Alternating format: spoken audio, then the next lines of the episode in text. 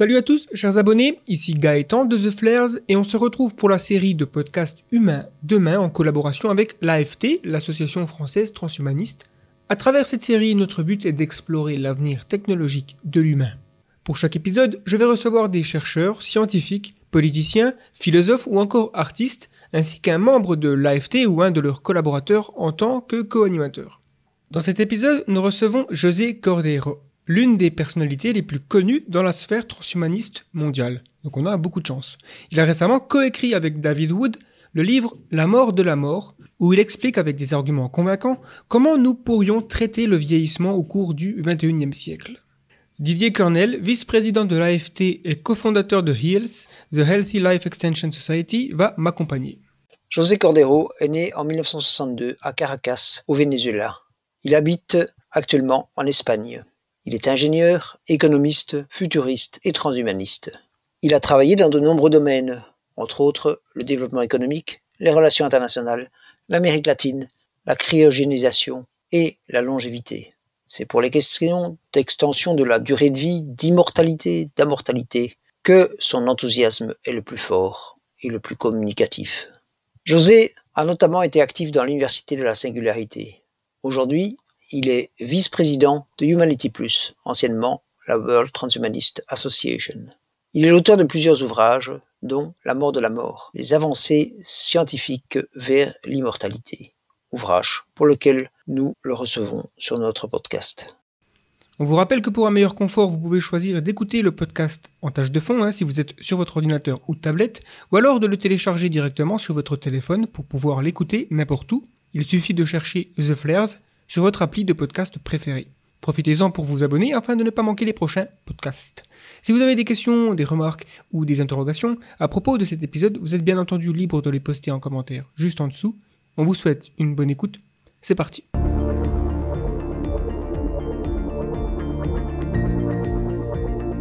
Le podcast Humain demain. Il est clair que nous vivons beaucoup plus longtemps qu'au XVIIIe siècle.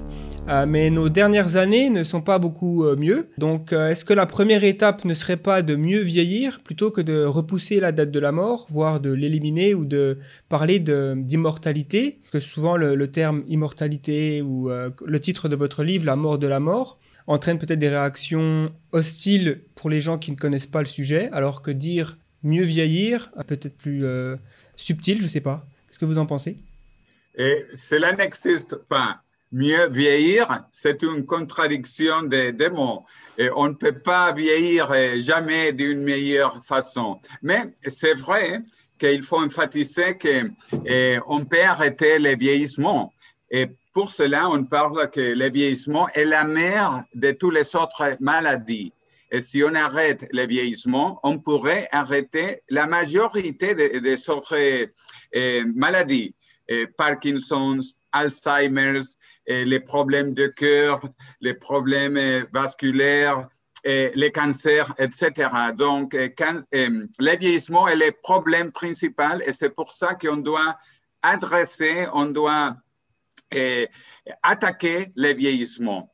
De toute façon, la mort de la mort est une idée générale et c'est pas à moi seulement. Même un, un, prêtre anglaise, il y a quatre siècles, il a écrit La mort de la mort. Et notre ami ici, Didier Cornell, il, a une newsletter chaque mois appelée La mort de la mort en français et puis en anglais et peut-être aussi en néerlandais et en Belgique, j'imagine. Et, puis, il y a des autres personnes qui parlent de la mort de la mort. Mais je me rappelle, quand j'étais petit, et quand j'avais 5 ans, 6 ans, que j'avais entendu parler de ça, de la mort, de la mort. Et ça toujours m'inquiétait. Et, donc, euh, j'ai voulu, voulu savoir plus et plus. Et finalement, quand mon père est mort, tristement, malheureusement, il y a 5, 6 années, j'ai décidé finalement faire quelque chose sur cela. Et pour moi, pour euh, ma famille, pour euh, l'humanité, et c'était écrire un livre. Et, j'écris La mort de la mort, d'abord euh, en espagnol, con un, un copain, un collègue britannique, David Good, il est un scientifique, un mathématicien et anglais, et, écossais, vraiment. Il est né en Écosse, mais il habite à Londres. Et donc, le deux, nous avons écrit La mort de la mort, d'abord en espagnol, puis en portugais, maintenant en français, et les mois prochains en russe, et puis en Chine, et maintenant aussi, on est en train de faire la première édition et dans un pays musulman. Pour moi, c'est très, très important. En Turquie, on aura les livres aussi en turc. Et on travaille dans plusieurs autres éditions, italien, allemand, bien sûr, anglais, etc., etc. Mon objectif est publier en plus de dix langues avant la fin de l'année. Donc, la mort de la mort, c'est une idée générale qui existe dans plusieurs euh, cultures, en anglais, en français, en espagnol, et qui doit être, euh, comme euh, j'appelle, les premiers problèmes qu'on a. Le, principal problème de l'humanité est que nous, sommes tous en train de mourir. C'est terrible, tous en train de mourir. Oui, donc José, donc, comme vous le dites, euh, donc, nous sommes tous en train de mourir de euh, maladies liées au vieillissement. Est-ce qu'on peut aller plus loin et dire que le vieillissement est une maladie? Certains, notamment certains transhumanistes, le disent. comment est-ce que vous analyseriez cela? Maladie ou pas maladie? Je préfère dire que le vieillissement est une maladie. Il y a scientifiques qui, qui eh, la même chose comme David Sinclair, un biologue qui travaille à l'université de Harvard. Il, il, parle que oui, oui, on devrait considérer le vieillissement comme une maladie et encore mieux, déclarer officiellement que est une maladie et qu'il faut attaquer avec tous les pouvoirs des gouvernements, du secteur euh, public, du secteur privé, des compagnies pharmaceutiques, etc., etc. Par contre, il y a des autres scientifiques comme euh, Aubrey de Grey, Aubrey de Grey qui est très, très connu et que c'était les premiers euh, scientifiques qui commençaient à parler sur la mort de la mort avec ce livre Ending Aging, Finir le vieillissement il y a presque 15 années maintenant. Donc, il, il, a parlé de ça aussi, mais il ne considère pas le vieillissement comme une maladie. Il préfère dire que c'est une condition euh, médicale qu'on peut guérir. Et c'est important. Et il parle qu'on peut guérir le vieillissement. Donc, ce n'est pas une maladie, mais on peut la guérir. Et ça, c'est très bon aussi. Hmm. Et donc, euh, il s'agit euh, finalement, vu que vous dites que c'est le, premier problème de l'humanité, donc c'est un impératif moral. Euh, c'est quels sont vraiment les arguments à mettre en avant pour affirmer une telle chose? Est-ce que c'est le nombre de morts qui est, bah, causé par le vieillissement par année ou eh Oui, c'est une très bonne question. Et normalement, jusqu'à eh, la pandémie maintenant, il y avait 150 000 personnes qui mouraient par jour. 150 000. Et, ces numéros, deux tiers, c'est-à-dire 100 000 personnes meurent de vieillissement et des maladies liées au vieillissement. Alors, deux tiers de tous les morts du monde sont à cause du vieillissement. Dans les pays développés, en Europe, aux États-Unis, en Australie, euh, au Japon, c'est beaucoup pire. Plus de 90% des morts sont liés au vieillissement. 90%.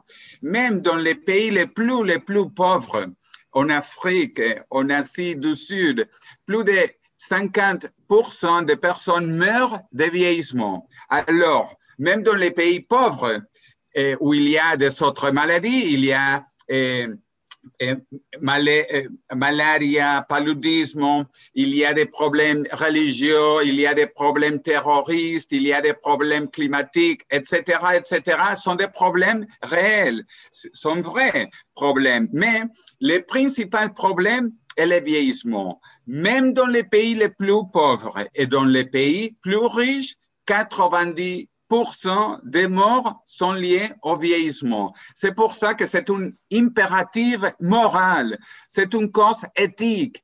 Et plus joli, je dirais, c'était les premiers rêves de l'humanité, les premiers rêves.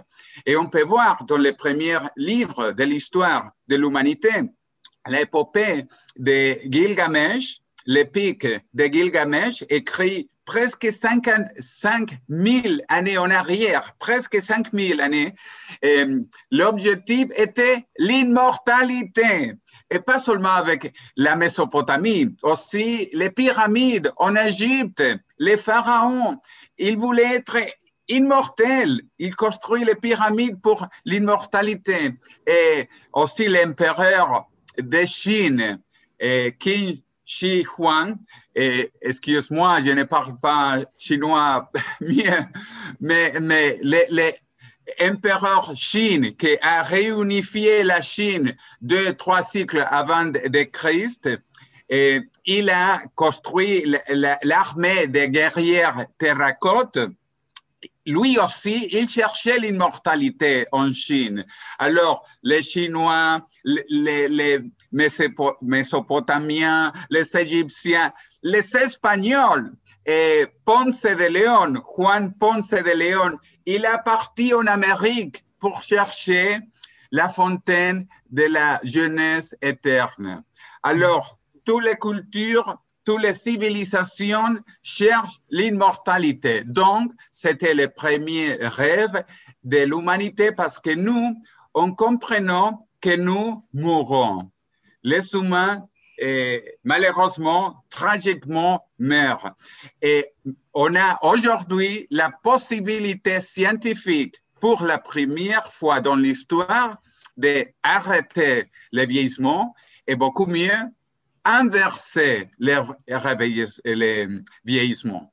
D'ailleurs, peut-être pour aller euh, dans, votre sens, euh, Raphaël Liogier, qui est euh, aussi intervenu sur, sur cette chaîne, était venu expliquer, enfin, c'était évidemment son hypothèse et ça n'est c'est controversé par euh, par certains mais euh, il est pour lui il disait en fait le premier but euh, des religions dont la religion catholique et effectivement les pharaons et les égyptiens anciens c'était l'immortalité mais l'immortalité réelle pas pas le concept religieux uniquement. Et donc il insistait beaucoup là-dessus sur le fait que finalement le transhumanisme et les religions, euh, c'était un but euh, au départ euh, extrêmement similaire et que les religions aujourd'hui avaient finalement oublié leur but. Alors maintenant, comment expliquer que malgré cet impératif, et les, moi je pense que c'est même plus que 100 000 morts par, par jour, surtout avec la Covid qui est quand même une maladie liée au vieillissement, c'est probablement 110, 120 000 sur les 160, 170 000 personnes qui meurent chaque jour. Euh, donc, comment expliquer que malgré cet impératif, ce n'est pas encore un effort mondial majeur que de lutter euh, contre cela?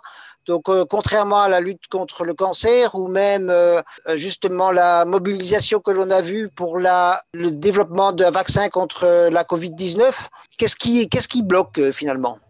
Oui, vraiment, quand on parle de la mort, on est bloqué à niveau de cerveau. On ne veut pas parler de la mort et moins de la mort de soi-même. Alors, euh, c'est pour cela qu'on est bloqué. C'est une théorie appelée euh, les, comme euh, management terror theory. Je ne sais pas comment. en, français, on, parfois on ne traduit pas et quand on traduit, on traduit par théorie de la gestion de la terreur. Voilà, gestion de la terreur, parce que la mort a fait peur. Pire que peur, fait terreur. Donc, il faut gestionner la terreur. Et pour cela, la meilleure chose, et ne parle pas de ça. Et, c'est terrible, c'est terrible. on parle maintenant du COVID-19. COVID-19 est une petite pandémie, une petite pandémie, comparée avec l'histoire des pandémies.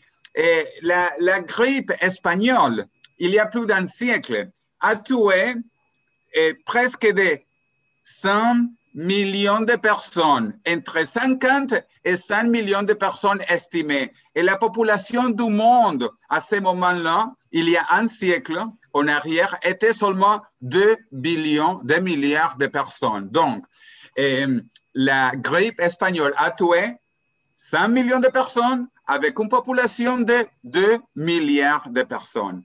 Et beaucoup pire, en arrière, la peste bubonique, la peste noire, a tué à peu près 200 millions de personnes, quand la population du monde n'était même un milliard de personnes. Et en Europe, probablement un tiers de la population est mort à cause de la peste bubonique. Alors, COVID-19 est rien vraiment, est rien.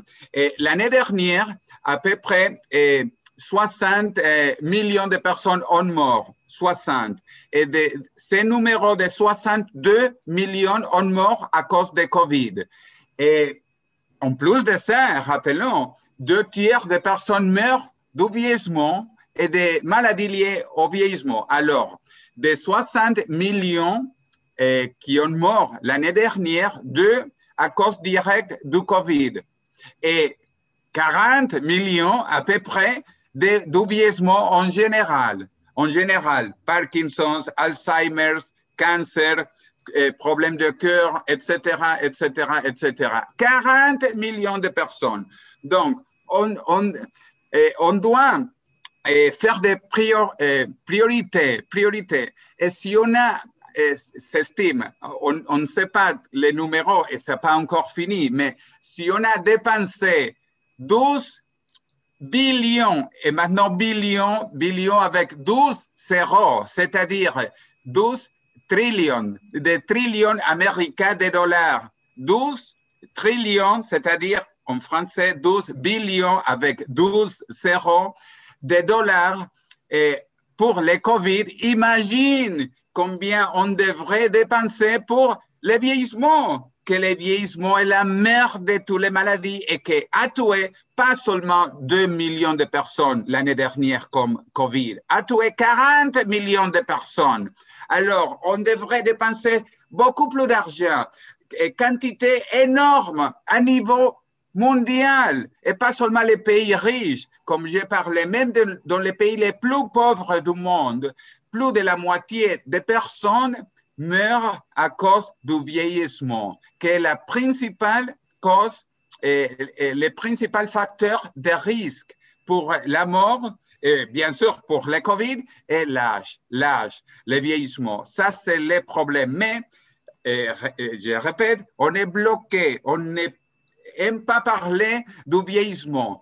Et comment est-ce que le vieillissement a tué 40 millions de personnes l'année dernière et on ne fait rien? Comment, comment? C'est difficile à comprendre, Didier. C'est vrai.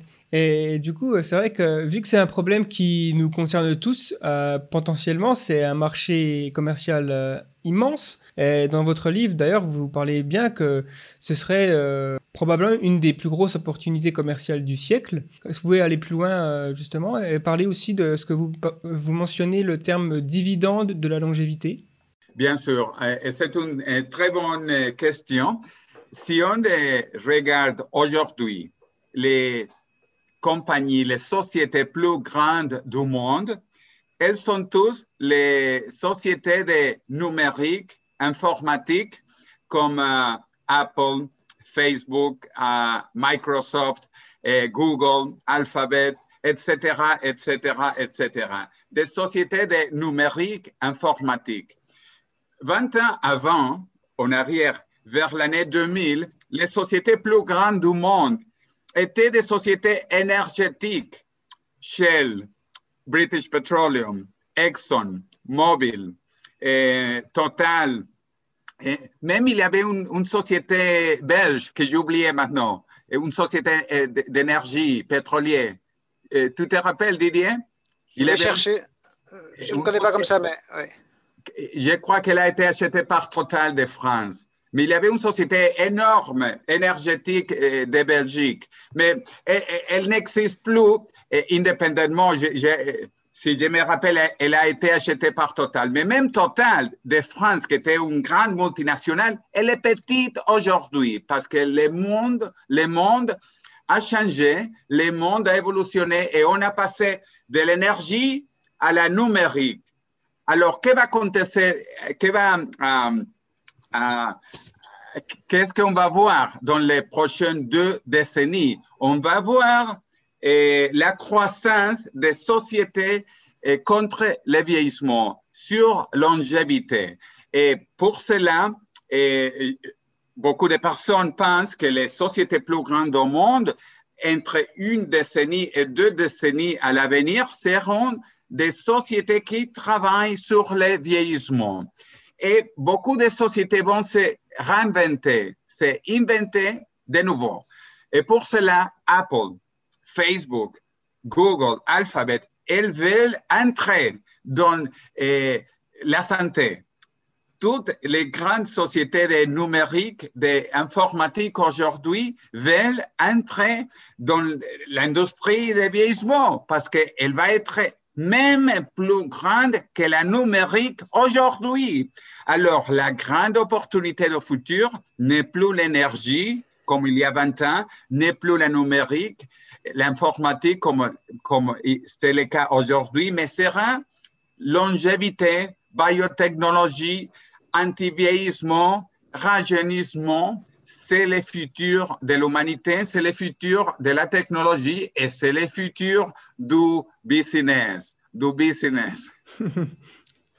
Selon vous, quel sera maintenant, arrivons un peu au, cœur de, ce débat passionnant, quelle, sera la, la, forme des premiers traitements contre le vieillissement et pour quand est-ce que ça pourrait être?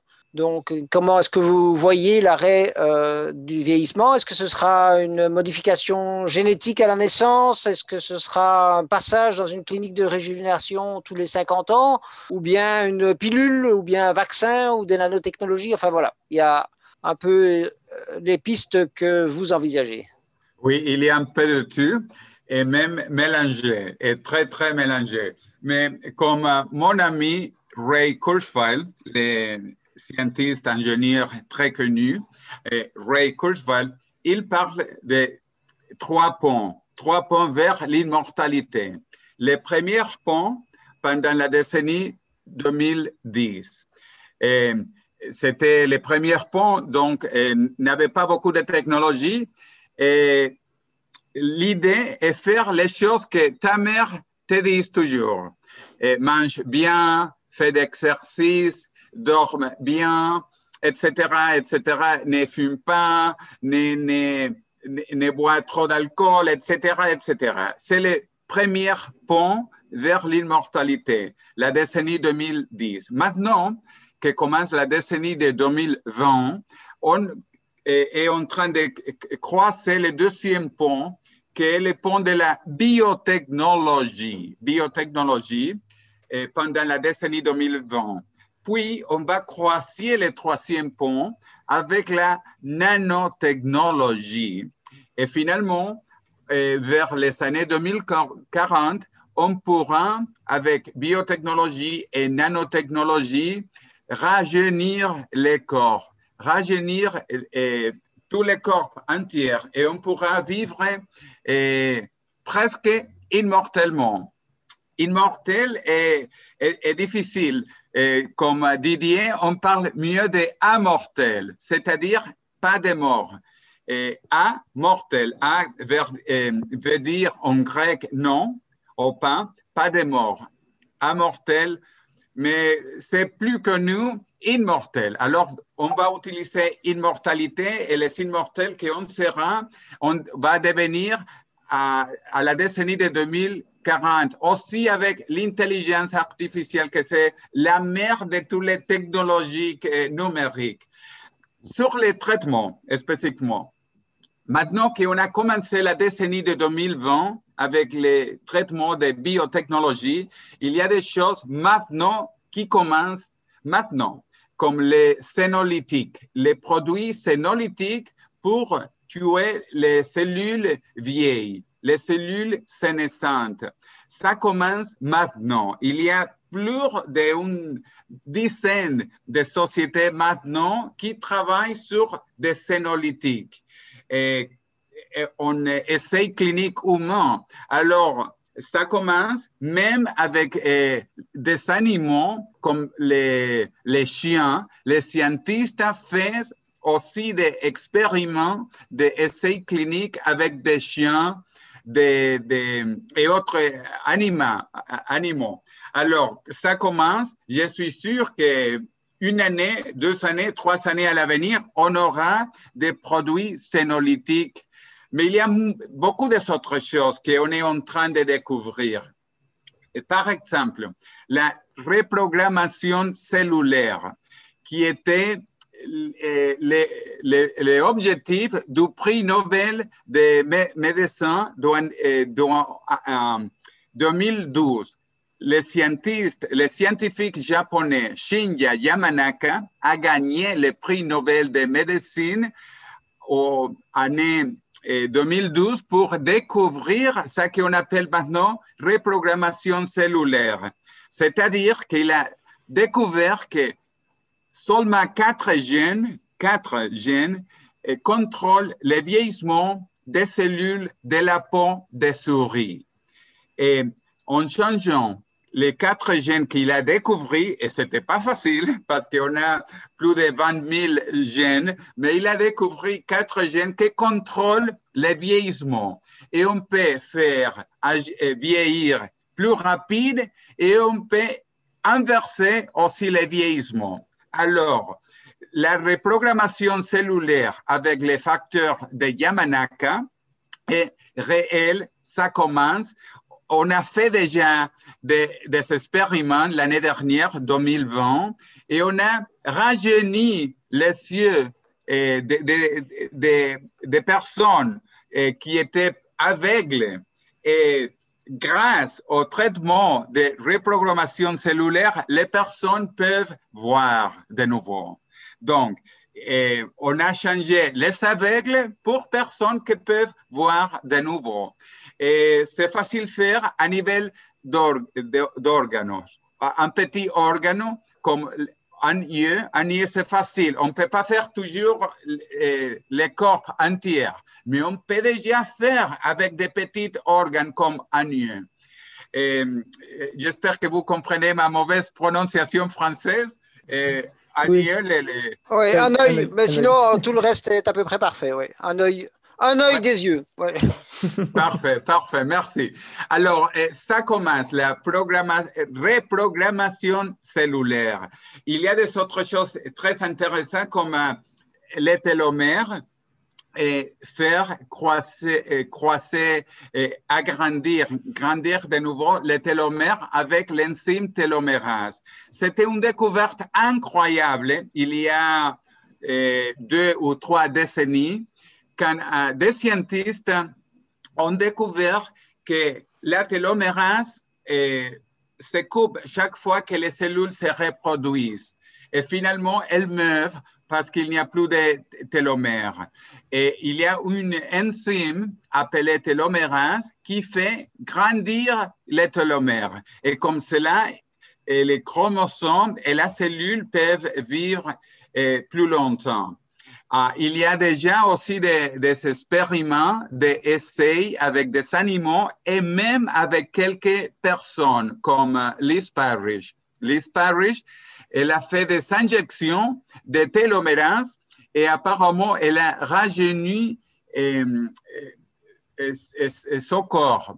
il y a différentes manières de vérifier, mais, mais ce sont des choses très intéressantes. Alors, il y a plusieurs traitements qu'on est en train de découvrir. Mais pour moi, et je suis ingénieur, je suis ingénieur du MIT, du Massachusetts Institute of Technology, et on a appris toujours, les ingénieurs, que si une chose existe, il y aura une manière de la refaire parce qu'on doit comprendre pourquoi quelque chose existe pour la reproduire et pour la faire encore mieux.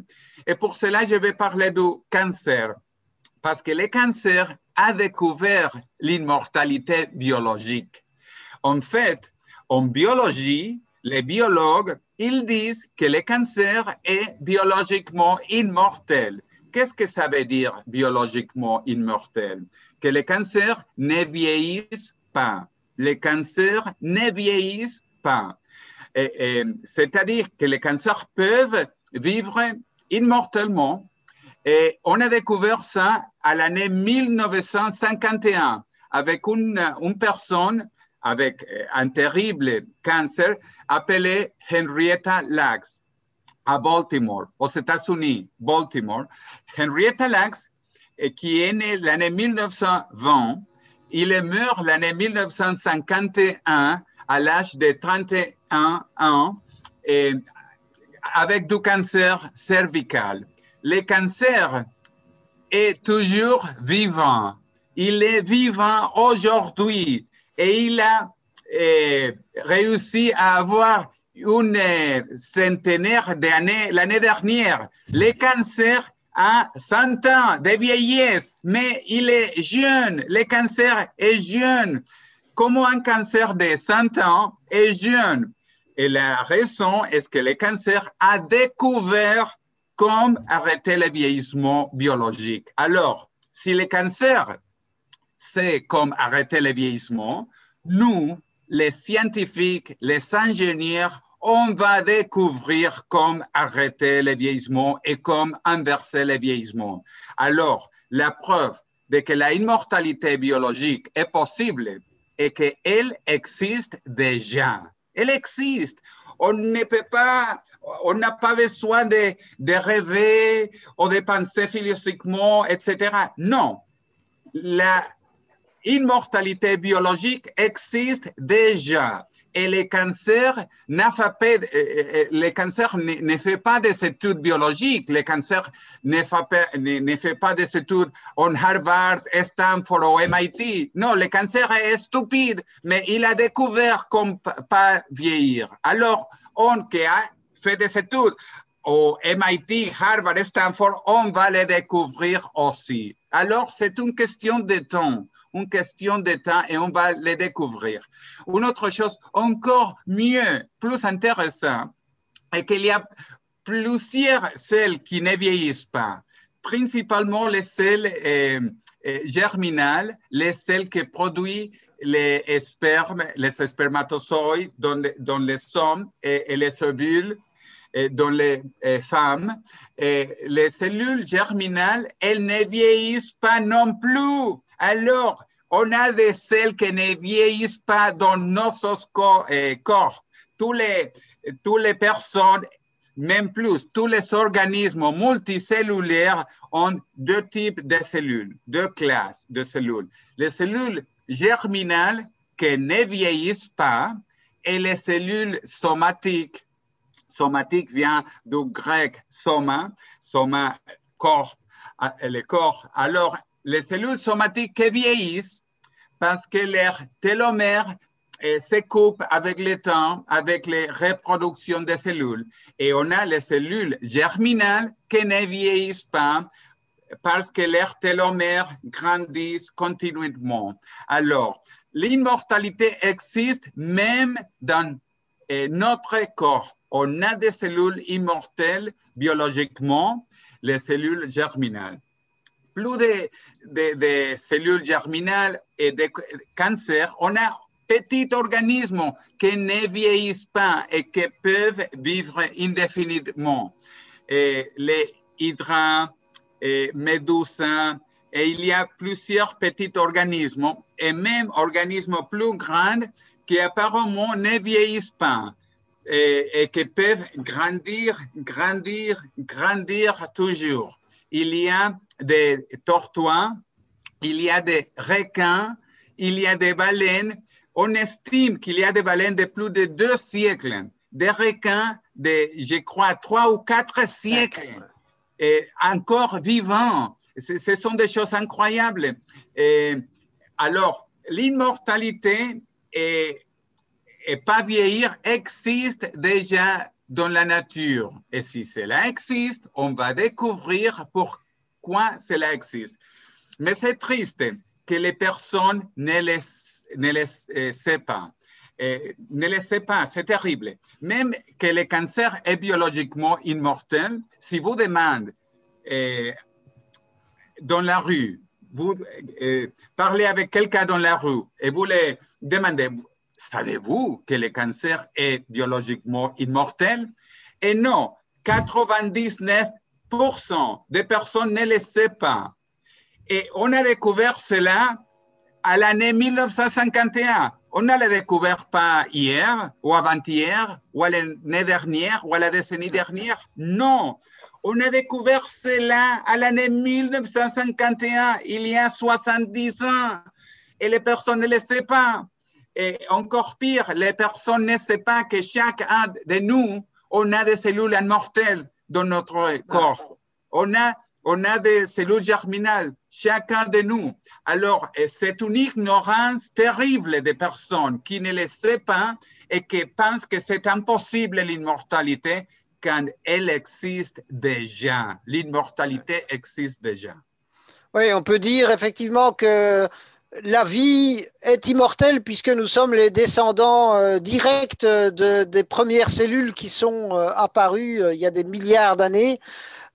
ceci étant, moi qui suis aussi passionné par ce sujet, il y a quand même quelque chose d'absolument fascinant dans les, on va dire, les animaux et les plantes individuelles. C'est que malgré tout, ils s'arrêtent tous de vivre après une certaine durée.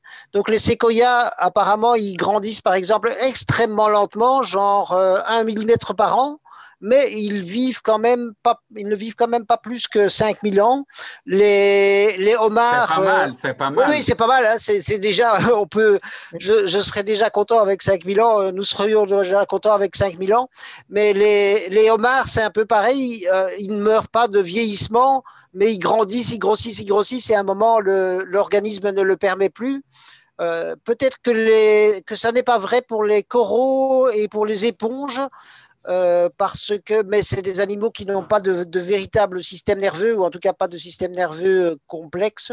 Et une des questions que je me posais, mais c'est vraiment peut-être assez scientifique, mais euh, il y a une des explications du fait que il y a toujours le vieillissement, ou en tout cas il y a toujours la mort au bout d'un certain temps, c'est la diversité génétique. Il y a des endroits qui sont des endroits très très très bien protégés, comme euh, les grottes euh, ou comme les eaux très profondes, où les choses changent très très très peu. Et pourtant, apparemment, il n'y a pas encore même là d'animaux euh, immortels. Il y a des animaux qui vivent très longtemps, mais n'empêche qu'il y a une limitation de durée. Je me demande si vous avez une idée, qu'est-ce qui fait cette, cette limite-là qui a l'air d'être vraiment à peu près euh, universelle dans la nature, en tout cas chez les vertébrés les, et chez les animaux un peu complexes. C'est une question fascinante et très, très intéressante. Et il y a quelques jours, j'étais parlant avec un astrobiologue.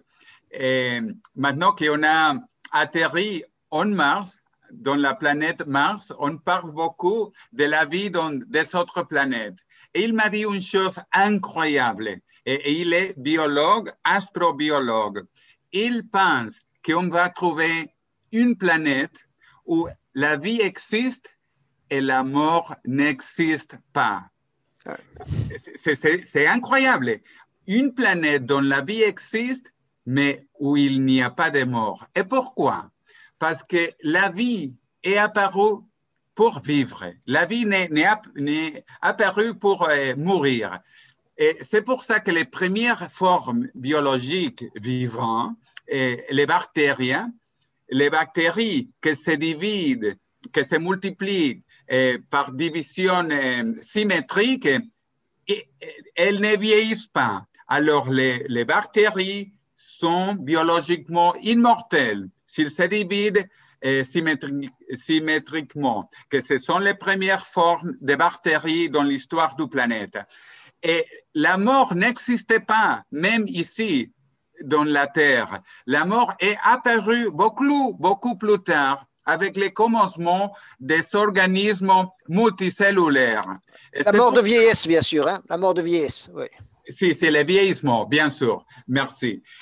Quand les, organismes multicellulaires ont apparu, deux types, deux, classes de cellules ont apparaître, ont apparu.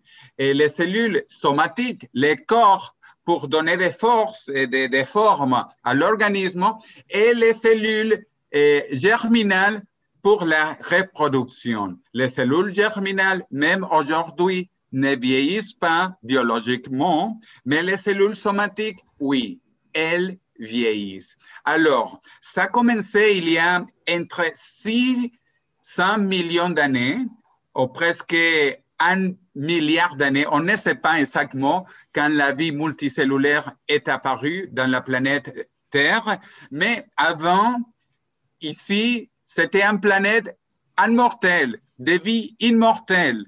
Et c'est ça qu'on pense trouver dans une planète nos futures, une planète avec des bactéries qui vivent indéfiniment et qui ne vieillissent pas. Bien sûr bien sûr qu'elles peuvent mourir si les conditions changent, comme la planète Mars. Peut-être la planète Mars a eu des vies qui ne mourraient pas, qui ne vieillissent pas, qui ne vieillissent pas, les bactéries qui ne vieillissent pas, mais les, les, les, les environnements a changé et toute la vie a disparu la planète Mars. Mais c'était possible que Mars était une planète avec vie et sans mort. Incroyable. C'est pour méditer.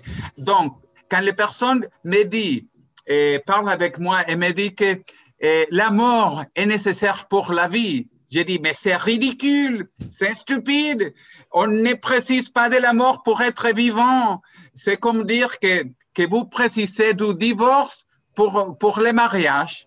C'est stupide, c'est tout à fait stupide. Ce sont deux concepts séparés qui n'ont rien à voir avec l'autre. Et la vie est la chose importante. Et c'est pas la mort qui est importante, c'est la vie. Les premiers droits de l'homme est le droit à la vie. Sans vie, il n'y a, il aucun autre droit. Il n'y a droit à la propriété, à la liberté, parce que si vous n'êtes pas vivant, il n'y a rien de plus. C'est vrai que c'est fascinant. D'ailleurs, il y, a, il y, a cette idée que la vie de Mars aurait pu euh, euh, finalement euh, être transféré à la Terre. Ce serait intéressant de savoir si c'est vrai. Pour, euh, ça pourrait dire qu'on est euh, en quelque sorte des Martiens. Mais euh, par rapport au... Qu'est-ce qui vous donne de l'espoir et des raisons de penser que les personnes, on va dire, de moins de 50 ans ou 60 ans aujourd'hui, ont une chance importante finalement de devenir immortels Parce que c'est toujours difficile, j'imagine, d'envisager les dates. Et il y, a certaines dates qui sont données. Euh, ou en tout cas, euh, par exemple, il y a un point que vous mentionnez dans le livre qui fait référence à la singularité, qui est euh, en français la matusalarité. C'est assez compliqué à dire. Donc, c'est un point où, à partir du moment où on l'a passé, garantit l'arrêt de toute condition médicale provoquant la mort. Est-ce qu'il y a. Quelles sont finalement les raisons de penser que nous sommes plus proches de ce point qu'on pourrait l'imaginer? Oui. Normalement, on parle de dates. Avec mon ami Ray Kurzweil, c'était lui qui, utilise des dates et, j'adore utiliser des dates aussi. Pourquoi? Parce que ça nous, donne des, limites ou des, moments pour eh, faire des choses. Si vous n'avez pas de date, vous, vous essayez plus dur, plus difficilement de, de arriver à des choses. Alors, Ray Kurzweil parle de deux dates. La, première, année 2029. L'année 2029, on va arriver à la métusellarité, c'est-à-dire la singularité de Mathusalem. Que Mathusalem, c'était le prophète de la Bible qui, qui a vécu euh, quoi, euh, presque mille années. Mille années. C'est pour cela qu'on parle de la métusellarité quand on va vivre mille années. Et aussi, on utilise le terme eh, longevity, escape, velocity, la vélocité de, pour échapper à la longévité. Donc, qu'est-ce que ça veut dire? Que vers l'année 2029, 2030, pour chaque année que vous survivez, vous allez vivre encore une année de plus parce que la longévité a grandi, continue à, à grandir, à crescer. Maintenant, pour chaque année que vous vivez, vous gagnez deux à trois mois plus de vie. Et ça continue, ça continue. Et vers l'année 2030, pour chaque année que vous vivez, vous gagnez encore une année de plus. Alors, vous pouvez vivre presque indéfiniment, mais encore avec du vieillissement. Vous allez vivre plus, mais avec du vieillissement. Et alors, on a la, la deuxième date. La deuxième date est l'année 2045 quand Ray Kurzweil parle qu'on va inverser le vieillissement. Et c'est pour ça très important que vous arrivez jusqu'à l'année 2045, même si très, très vieille, parce que l'objectif, le but est le rajeunissement qu'on aura vers l'année 2045, que c'est l'année de la immortalité ou de la immortalité.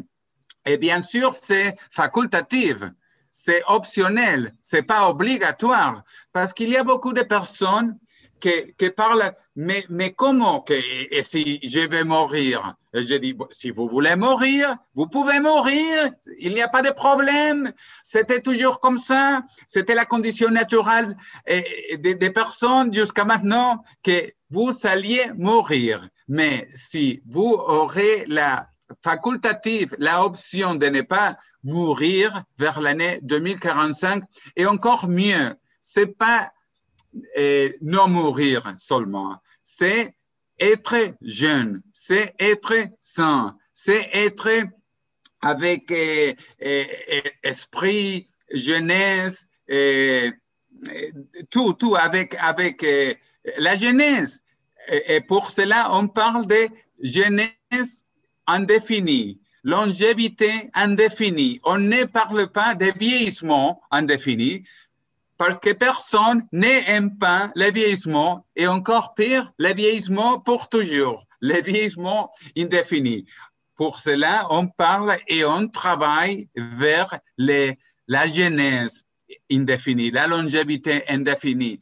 Et si euh, un siècle depuis, ou euh, mille années depuis ou un million d'années depuis, vous êtes ennuyé, pas de problème. Vous pouvez toujours mourir si vous êtes ennuyé. Mais je ne pense pas qu'on va s'ennuyer au futur.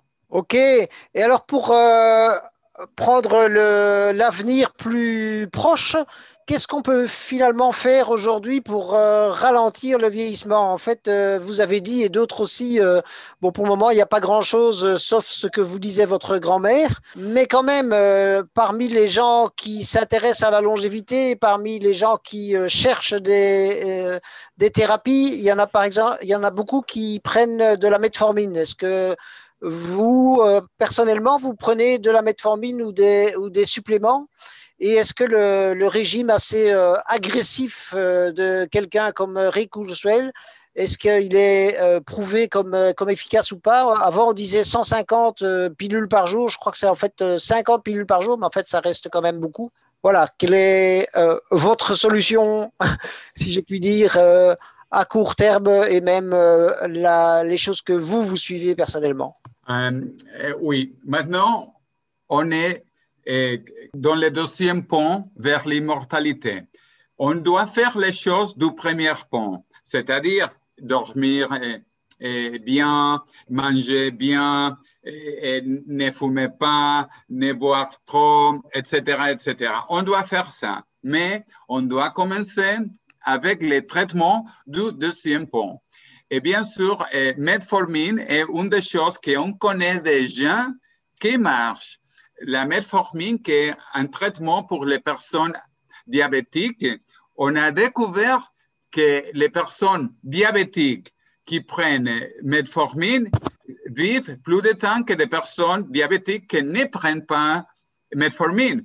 Mais encore mieux, les personnes diabétiques avec metformine vivent encore mieux que les personnes pas diabétiques. Alors, la metformine est très bonne. Et j'ai pris metformine il y a deux, trois, quatre ans. Mais je prends des autres choses, des suppléments, ah, des suppléments génériques, et je prends des, des vitamines D, vitamine Z, et, magnésium, ah, mais généralement comme euh, multi vitamines, multi-suppléments. Je pense que c'est bon faire un petit peu d'exercice, même maintenant avec euh, COVID-19, il faut faire d'exercice. Et une autre chose que j'ai fait et que pour moi c'est très bon, elle est hum, fasting. Comment est-ce qu'on dit fasting? C'est le, jeûne euh, intermittent, je pense. Oui, euh, euh, pour que les personnes comprennent, oui, les jeunes, pas manger, pas manger. Par exemple, chaque semaine, j'essaye de pas manger continuellement deux jours. C'est-à-dire, entre vendredi et lundi, je ne mange pas. Et c'est très important pour les autophagies. Autophagie, c'est-à-dire euh, la phagie du corps. Phagie, manger. Le corps mange les cellules vieilles. Les cellules plus jeunes, plus fortes, mangent les cellules plus euh, vieilles. Euh, De nouveau, ça s'appelle autophagie. Et pour cela, vous, euh, vous précisez de deux jours, et peut-être trois jours sans manger pour initier le processus d'autophagie. Alors, j'ai moi-même, je l'ai fait euh, entre deux et trois euh, jours par semaine, si possible. C'est pas obligatoire. Peut-être euh, je ne le fais pas en moi parce que je suis très social. J'aime manger, visiter, parler avec les amis. Mais maintenant, avec Covid, je le fais chaque semaine. Et, j'ai perdu la graisse, fat. Comment est-ce qu'on dit fat? Euh, la Grèce. oui. Grèce, la Grèce, oui. OK, la graisse qui est très bon et vous perdez la, la graisse, mais pas les muscles. Muscles? Oui, oui, muscle. OK. Oui. Alors, c'est important. Et que autophagie mange la graisse et ne mange pas les muscles. Et alors, c'est c'est important de savoir ça. Et, et c'est très bon, très bon autophagie. Je recommande cela à tout le monde pour être plus maigre, sans graisse et avec muscles. Et, et de nouveau, et, c'est très bon marché parce que si vous ne mangez pas deux jours, économiquement aussi est bon et positif. Mais, mais c'est pour des raisons de santé, vraiment, pour des santé. Et c'est pas hum, pour autre chose. Il y a beaucoup de livres maintenant. Et parce qu'on a découvert cela aussi à l'année 1930, 1930, les premiers traitements qu'on a découvert pour eh, grandir la longévité, c'était couper eh, la nourriture avec des souris. On commence toujours avec des souris parce que des souris sont génétiquement très similaires à nous, aux humains. On eh, eh, partage eh, 99% du génome avec des, souris. 99% du génome humain est similaire au eh, génome du souris. Alors, on est très proche biologiquement comme des mammals, mammifères. Mhm. On est très proche. Et, et on a découvert il y a presque un siècle que si vous coupez la nourriture, vous vivez plus de longtemps. Alors, et ça marche avec tous les, tous les animaux, tous, tous les animaux, vers, mouches, souris, singes, et même avec nous, les humains. C'est très simple, c'est bon et c'est bon marché et, ça garantit que vous allez être plus maigre avec euh, muscles et sang, beaucoup de graisse. Alors, faites-le. Il faut le faire. Mais c'est pas facile, hein, c'est pas facile. Il paraît qu'il y a même une euh, sorte de vers, des nématodes, quand on leur coupe euh, tout à fait la nourriture, ils vivent encore plus longtemps. Donc, euh, mais euh, comme disent les, les anglophones, don't try this at home, n'essayez pas ça à la maison. Eh, oui, oui, et une chose, Didier, bien sûr, Oui. et, et je ne suis pas médecin et, et je n'ai Ouais. fait la recommandation. Vous bien sûr, bien sûr. Parce que pour, avec, avec les médecins, mais le problème est que les médecins ne savent pas cela. Même les médecins Ouais. ils ne connaissent pas ça parce que c'est nouveau, c'est relativement nouveau. Et comme les personnes ne savent pas même que le cancer est biologiquement immortel, les médecins aujourd'hui ne savent rien sur les sénolytiques, rien du tout. Ouais, parce que pour la, pour la metformine, il y a aussi des controverses. Normalement, il y a une étude, hein, l'étude TEM, qui doit commencer euh, avec un grand nombre de personnes et qui permettra vraiment d'être euh, certain que c'est une bonne chose ou pas. Euh, mais il y a beaucoup plus de chances. Euh, mais malheureusement, cette étude n'est toujours pas démarrée aux États-Unis avec Nir Barzilai. Bien sûr. Mais alors, ce sont des choses très simples qu'on peut faire. Et Aubrey de Grey, mon ami Aubrey de Grey, qui a écrit les prologues pour les livres La mort de la mort, que vous devrez lire si vous ne voulez pas mourir. Et comme je dis à mes amis, les personnes qui lisent mon livre ne vont pas mourir. Je- il, sera dans la- ouais, il sera recommandé euh, grandement, effectivement. OK, non, non, mais alors, non, je dis cela sérieusement. Et je ne pense pas mourir, pas du tout. Et je ne pense pas mourir, c'était pas un rêve, c'est pas une philosophie, c'est parce que moi, je suis ingénieur, je vois que, que, que, que, les, les choses qui changent exponentiellement maintenant. Avant, le monde était linéaire. Maintenant, le monde est exponentiel et les personnes ne comprennent pas cela. Et il, il, il doit comprendre que le monde change très, très, très rapidement maintenant. Un autre exemple, c'était euh, la séquence du génome humain. La séquence du génome qui commençait à l'année 1990, 1990, et vers l'année 1997, c'est-à-dire cette année, cette année dans les processus, on n'avait séquencé que 1% du génome, 1%, et cette année de, de travail. Euh, quoi, euh, les résultats, c'était que cette année après, vers l'année 2003, on avait séquencié 100%, c'est-à-dire on a passé de 7%, non, non, 1% depuis cette année à faire les restes complets 100% vers l'année 2003.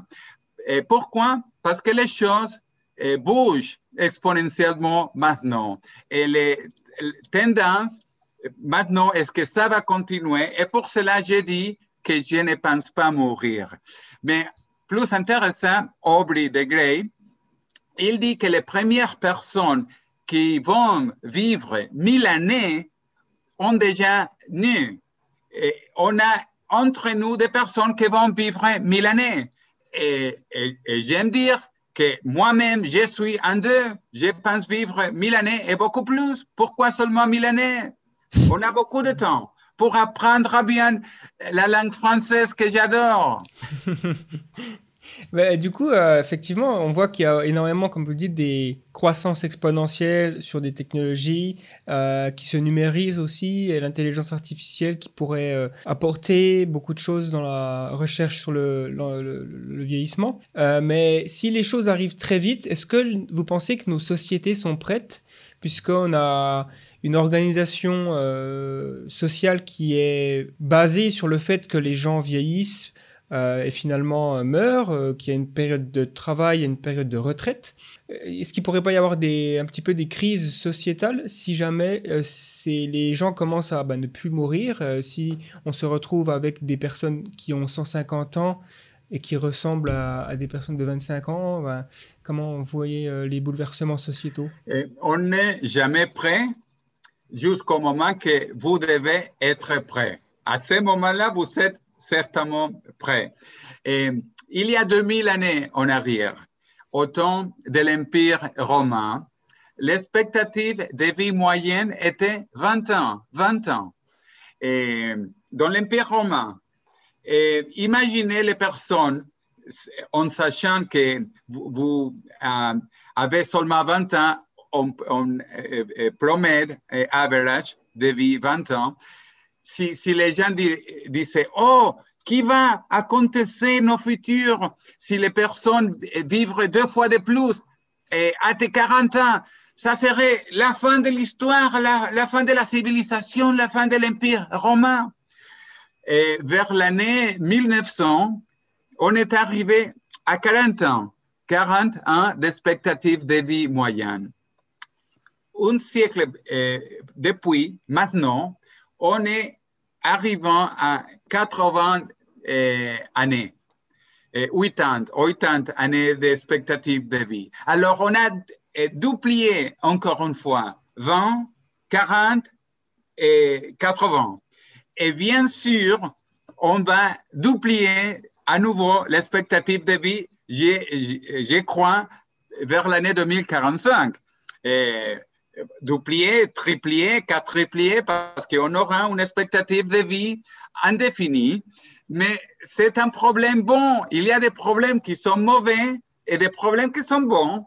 Si vous êtes jeune, avec santé, avec créativité, avec euh, toutes les choses bonnes, c'est un bon problème. C'est pour ça que, je ne pense pas qu'il y aura des problèmes. Il y, aura des avantages, il y, aura des opportunités et la société va se transformer.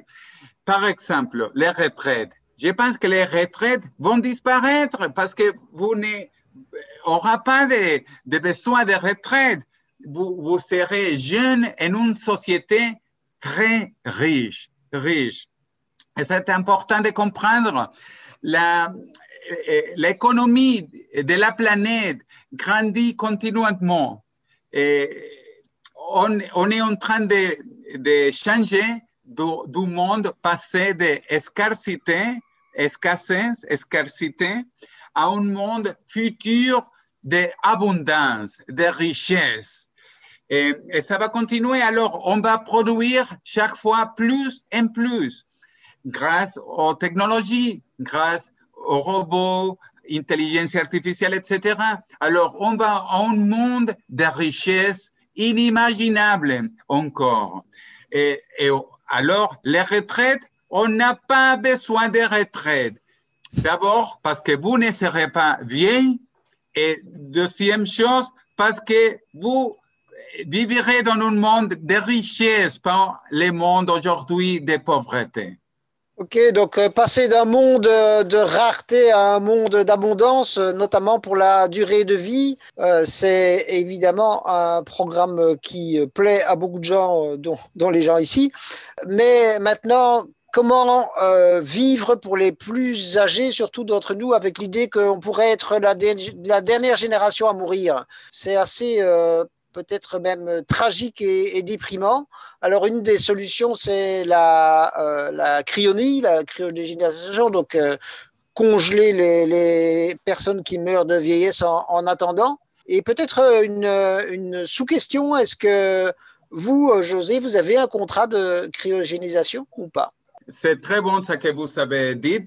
On est entre la dernière génération humaine mortelle est la première génération humaine immortelle. Et je vous demande à tous, vous voulez être entre les dernières stupides qui meurent ou les premières intelligents qui vivent indéfiniment? J'espère, je souhaite être entre les premières immortelles. Mais le problème est réel. On ne sait pas si on va arriver à l'année 2045 avant, depuis, on ne sait pas. On estime, on souhaite, mais on ne sait pas vraiment. Et c'est pour cela que j'ai décidé que ma vie est pour accélérer les processus, accélérer eh, la recherche, accélérer eh, la connaissance publique, parce que les gens ne savent pas. Je l'ai dit plusieurs fois, les gens ne savent pas que le cancer est biologiquement immortel. Les gens ne savent pas que on est tous des cellules immortelles biologiquement, les cellules germinales, et les gens ne le savent pas. Alors, les gouvernements, les politiciens ne le savent pas. Et si, les politiciens le seraient, ça, euh, changerait immédiatement parce que personne n'aime pas vieillir. Et si on peut l'arrêter, si on peut l'inverser, la politique va bouger, va changer en une journée une journée. Et pour cela, je pense aussi qu'il faut déclarer le vieillissement une maladie. Et le premier pays qui fasse cela va changer l'histoire de l'humanité. Alors, c'est terrible parce qu'on est très proche, mais on n'est pas proche, suffisamment proche. Alors, on peut toujours mourir. Et comme on a parlé, le vrai mot est immortalité, pas immortalité. Eh, parce que les accidents, les suicides et les homicides, eh, tristement, probablement, vont continuer. Alors, on doit être préparé, on doit être prêt avec les plans B. Et qu'est le plan B? Le plan B est la cryopréservation, cryogénie. Et je crois à cela, même je suis en train d'écrire un livre sur la cryopréservation humaine et, c'est une possibilité. Qu'est-ce que c'est la cryopréservation C'est congeler la personne pour euh, garder en bonne condition euh, physique euh, et pour réanimer au futur. on fait cela avec des cellules, avec des embryons humains. Il y a Maintenant, 8 millions d'embryons humains ou de spermes ou de femmes qui ont été cryopréservés et qui depuis sont devenus humains, des personnes normales. C'est-à-dire la cryogénie fonctionne, on le sait. Et, on fait ça avec des animaux et avec des vers. On a congelé des vers et puis réanimé les petits vers et elles fonctionnent, elles marchent alors, euh, je crois à cela, même si on n'est pas fait pour un humain de congeler et puis réanimer. Mais c'est un problème technique. C'est un problème technique. C'est un problème qu'on va résoudre à l'avenir. Alors, je crois à la cryogénie, le plan B.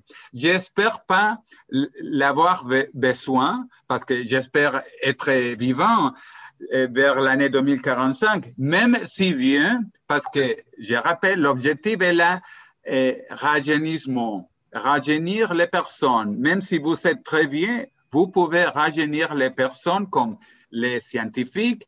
Euh, Shinya Yamanaka a découvert avec la reprogrammation cellulaire. Mais alors, euh, cryopréservation, euh, j'appuie totalement, mais je ne suis pas membre parce qu'en Espagne, où j'habite maintenant, j'habite à Madrid, on n'a pas vraiment de euh, usines de facilité pour la cryopréservation. Et, je voyage aussi beaucoup Maintenant, je ne le fais pas beaucoup avec COVID-19, mais c'est un problème si vous êtes toujours en train de, voyager. Mais tous mes amis, ma famille savent que je crois à la cryopréservation et que s'il y a euh, une chose qui me tue, que j'espère pas, et que je dois être immédiatement cryopréservé. Et j'ai des amis dans tous les centres de cryopréservation du monde, les deux plus grands aux États-Unis et un autre en Russie, au nord de Moscou. Et, j'ai fait aussi une cryopréservation d'un ami. L'année 2006, euh, il y a cinq ans en arrière, un ami est mort près de Madrid et on a réussi à cryopréserver son cerveau. Et, c'est suffisant parce que vous êtes euh, à peu près 99% seulement votre cerveau. Le cerveau euh, euh, contient votre sentiment, histoire, mémoire, c'est tout dans le cerveau. Alors, on a cryopréservé le cerveau et puis envoyé en Allemagne, où existe un petit centre de cryopréservation humaine et, et on a fait cela euh, euh, cinq années arrière, c'était la première cryopréservation de la péninsule ibérique. Et je, je suis fier que j'ai fait cela euh, et je crois à cela et je ferai pour moi si c'est nécessaire, mais j'espère que cela ne serait pas nécessaire parce que, rappelez-vous, à l'année 2029-2030, on va arriver à la métuselarité, métuselarité et vélocité d'échappe de longévité. Et puis, à l'année 2045, on va à rajeunir les personnes, on va inverser le vieillissement. Et pour cela, je travaille et j'ai dédié, et pas dédié, j'ai dédié, on dit cela, dédié. dédié, dédié, c'est parfait. OK. Ma vie à cela parce que j'aime la vie, j'adore la vie et je pense continuer vivant ici dans la planète Terre et peut-être après j'irai à la planète Mars. Et, l'univers est énorme, énorme. Et, et, je vais apprendre aussi eh bien français, mais aussi Klingon. Je vais parler avec des Klingons. Euh, oui, d'ailleurs, c'est étonnant que, vu que vous faites une référence à Star Trek, euh, il me semble pas que dans Star Trek les gens sont ont guéri le vieillissement. Ils ont, pas, euh, imaginé tout un tas de futurs euh, très avancés technologiquement, mais ça, c'est un truc qu'ils n'ont pas vu venir. C'était une petite parenthèse. Il y a, forcément euh, tout un ensemble de critiques hein, vis-à-vis de, ces idées longévitistes, d'allonger radicalement la durée de vie. Elle est plus connue. je pense qu'on peut juste en, citer deux, mais il y, en a d'autres. D'ailleurs, je ne sais pas si Didier, tu en as, d'autres en tête, mais euh, celles qui sont les plus souvent euh, mises en avant, c'est les, arguments qui sont liés à la surpopulation et, les ressources, finalement. Comment, euh, si les humains, bah, finalement, arrêtent de mourir, de vieillissement, est-ce qu'on va être trop nombreux? Est-ce qu'on va pouvoir gérer les ressources, etc. Donc ça, c'est une, critique courante qui est facilement débunkable. Mais sinon, il y a aussi les inégalités sociales, parce qu'il y a toujours une peur que les technologies soient réservées à une minorité de plus fortunés. Donc on ne sait pas vraiment, encore, aujourd'hui, on, voit qu'il y a des inégalités assez grandes et on ne sait pas si ces traitements seront très chers ou peu, chers. Donc euh, si vous, qu'est-ce que vous avez à dire sur ces deux critiques par exemple? Beaucoup de choses. et sur la population, d'abord, la population dans beaucoup de pays développés est en train de diminuer. En Espagne, la population está eh, eh, eh, disminuyendo. Um, aussi, Japón, la Rusia, Alemania, Italia, la población está en, en ¿cómo es? Que En shoot, está en shoot. El pire de, de, de casos es la China, la China que maintenant a 1.400 millions de personnes, L'expectative est que vers l'année 2100, à la fin du siècle, la population sera seulement 700 millions de personnes. De 1400 à 700 millions, la moitié des personnes en Chine. Alors, le problème, c'est pas la surpopulation, le problème est la sous-population. Et, et, la population, même des pays qui toujours grandit, comme en Afrique, est en train de se stabiliser dans les prochaines deux décennies. Alors, c'est pas la fin du monde d'abord, et en plus, on a beaucoup d'autres planètes pour aller. Donc, on peut toujours aller en Mars, qui est vide maintenant. Maintenant, il n'y a pas de Martiens, apparemment. Alors, on pourrait être les, les premiers Martiens, les humains être les premiers Martiens. Sur les coûts, combien ça va coûter?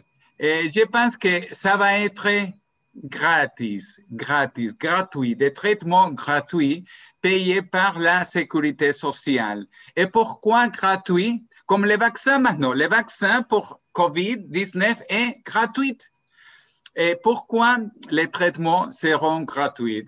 Parce qu'ils ne vont pas coûter beaucoup. Ils seront très bon marché. Ils seront presque rien. Les coûts seront presque rien. Et pourquoi? Parce que est-ce qu'on est biologiquement, chimiquement? On est 70% euh, eau. On est 70% de l'eau et pas de l'eau euh, minérale et bien opérée. Non, non, on n'est pas de l'eau opérée. On est de l'eau euh, du fleuve, de la rivière sale, et pas propre. Alors, c'est qu'on est 70%, on est de, de l'eau sale. Et, et, l'autre 30% qu'on est, chimiquement, on est des, des atomes, des molécules avec carbone, nitrogène, potassium, etc. Un être humain, chimiquement, ne coûte même pas 100 dollars. Et, pour euh, maintenir, pour euh, faire fonctionner une chose qui ne coûte pas 100 dollars, on va le faire très, très à bon marché.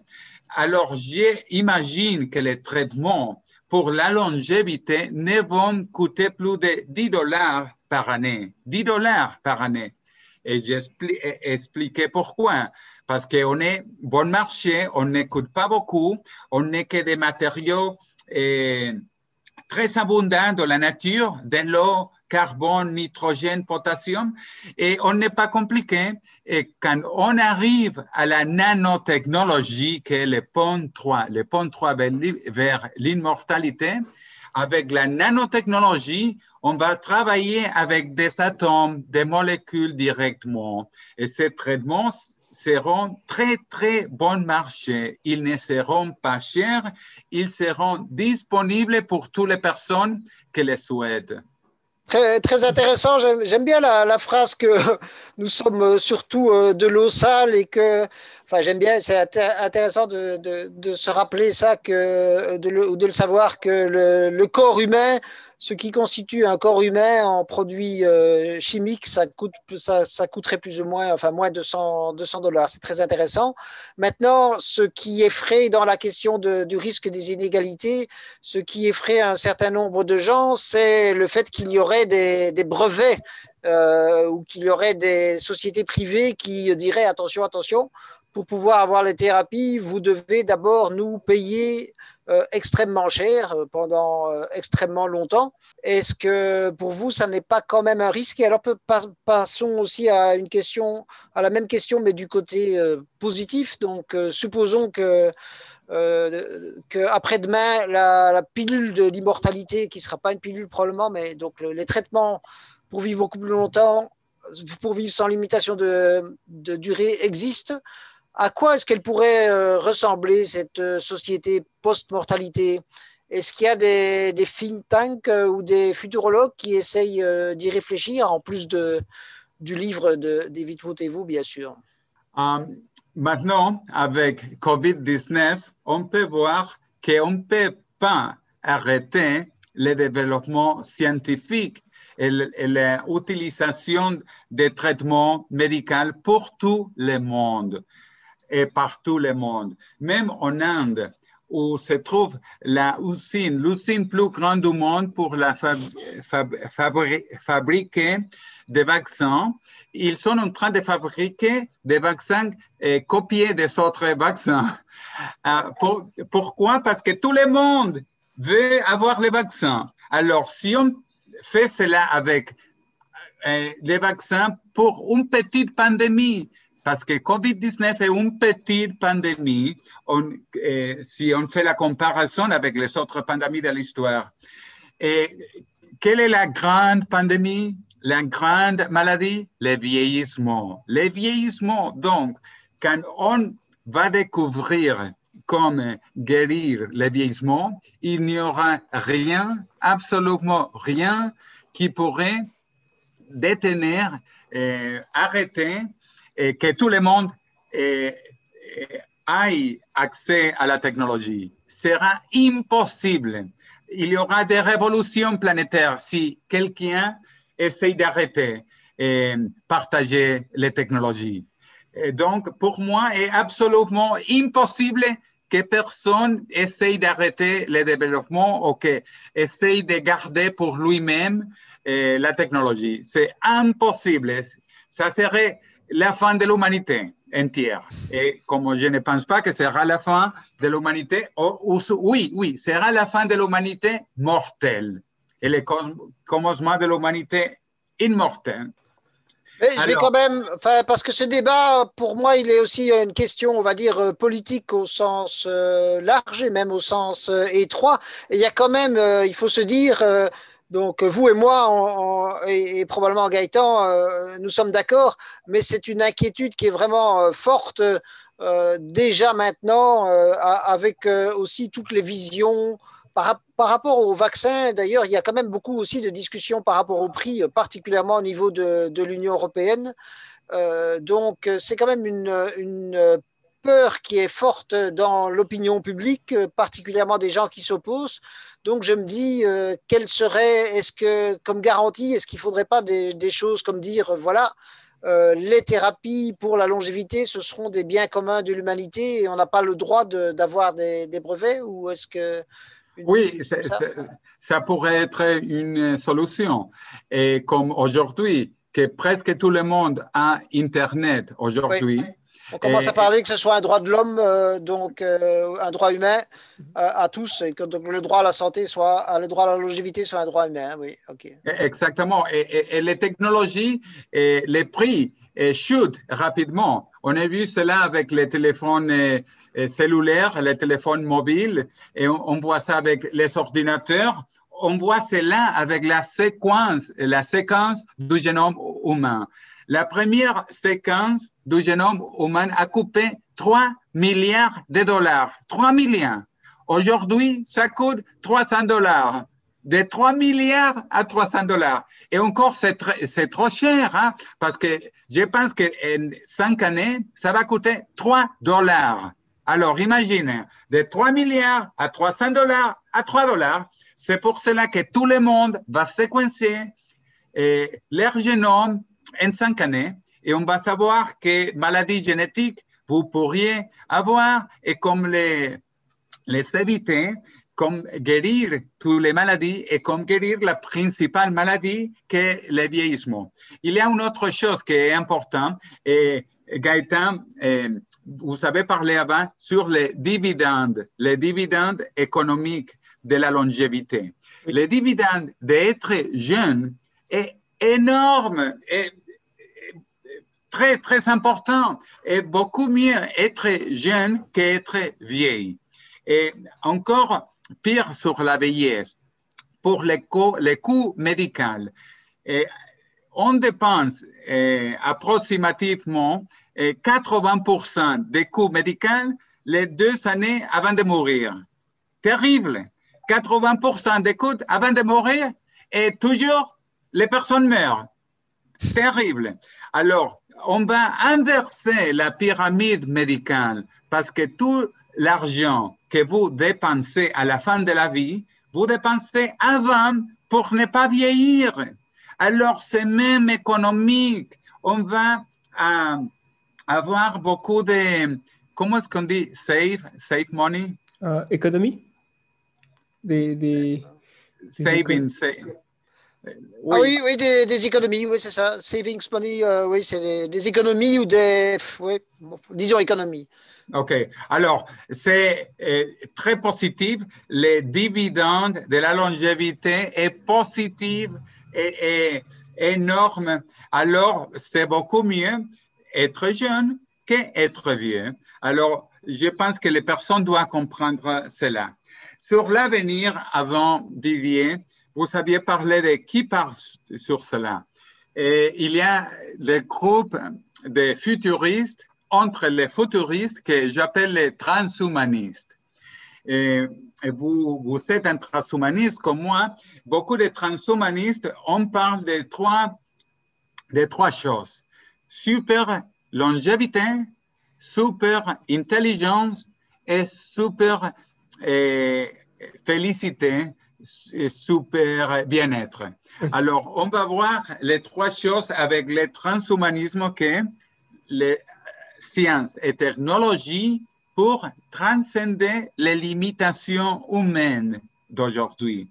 Alors, grâce aux technologies, on pourra vivre plus intelligent, à plus beaucoup de temps et plus joyeux.